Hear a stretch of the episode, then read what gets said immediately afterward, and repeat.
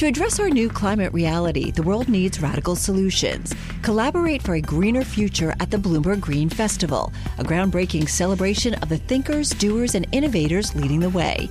From design and culture to technology, science, and entertainment, hear from inspirational speakers and immerse yourself in climate solutions. July 10th through 13th in Seattle. Title sponsor Amazon. Get 20% off using promo code radio20 at bloomberglive.com slash green festival. Le entregamos todo lo que necesita saber para comenzar el día. Esto es Bloomberg Daybreak para los que escuchan en América Latina y el resto del mundo. Buenos días y bienvenido a Daybreak en español. Es 12 de mayo de 2022. Soy Eduardo Thompson y estas son las noticias principales.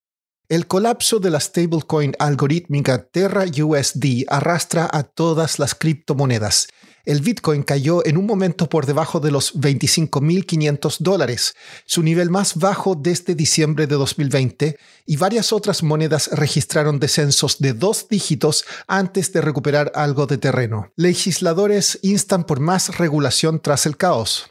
Se supone que las stablecoins algorítmicas usan modelos matemáticos y computacionales para mantener su valor fijo uno a uno al dólar.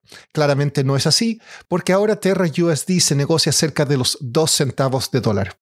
En cuanto a la guerra en Ucrania, unos 10 compradores más de gas de Europa habrían abierto cuentas en Gazprom Bank para pagar sus cuentas con rublos. La Unión Europea evalúa más financiamiento de armas para Ucrania, mientras que Estados Unidos está en negociaciones para nuevos modelos de un dron de bombardeo en picada Switchblade. Finlandia y Suecia dan los últimos pasos para unirse a la OTAN. Estrategas de Citigroup creen que las medidas para contener la inflación presionarán las tasas de interés al alza, por lo que las valuaciones de las acciones de crecimiento todavía pueden caer mucho más. Están particularmente preocupados por las de Estados Unidos.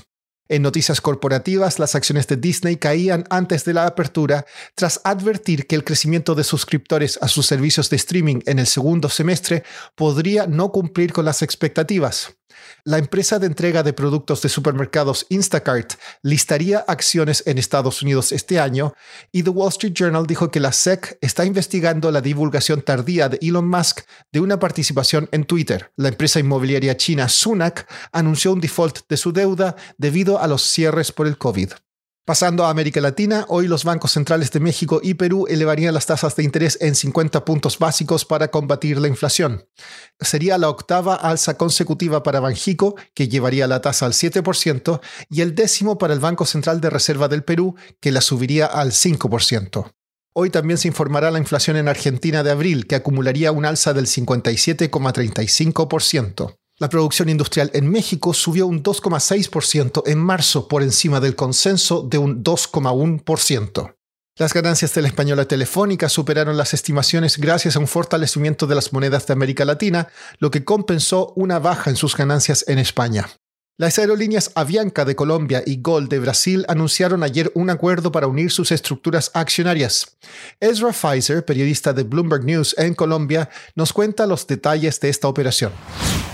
Avianca y Gol, dos de las eh, aerolíneas más grandes de América Latina, están formando un holding que se llama Grupo Abra. Esto les va a dar una estructura de propiedad común. Eh, sin embargo, las empresas van a seguir operando por separado con sus propios equipos reactivos y marcas.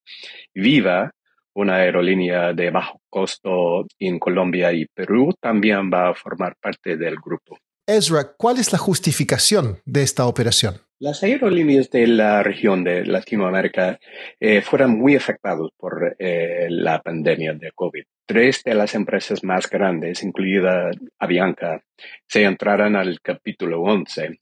Eh, con este acuerdo, con GOL, um, va a dar a las empresas un balance de caja más sólido y les va a permitir expandirse en el futuro. Ese será uno de los grupos de aerolíneas más grandes de América Latina cuando se cierre la transacción en la segunda semestre del año.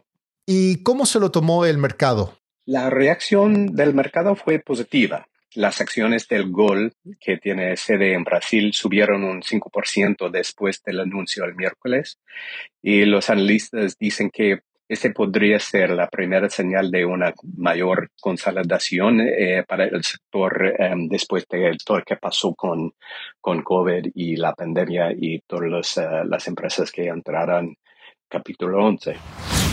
Por último, los arriendos en Manhattan subieron a un nuevo récord por tercer mes consecutivo. En promedio, los arrendatarios pagaron 3.870 dólares en cada nuevo contrato de arrendamiento, un 6,2% más que el récord de marzo y un 39% por sobre abril de 2021. Eso es todo por hoy. Soy Eduardo Thompson. Gracias por escucharnos. Para conocer todas las noticias que necesita para comenzar el día, revise Daybreak en la app Bloomberg Professional, donde puede personalizar las noticias que desee recibir.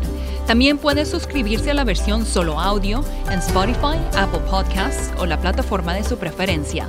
Eso es todo por hoy. Escuche de lunes a viernes Bloomberg Daybreak.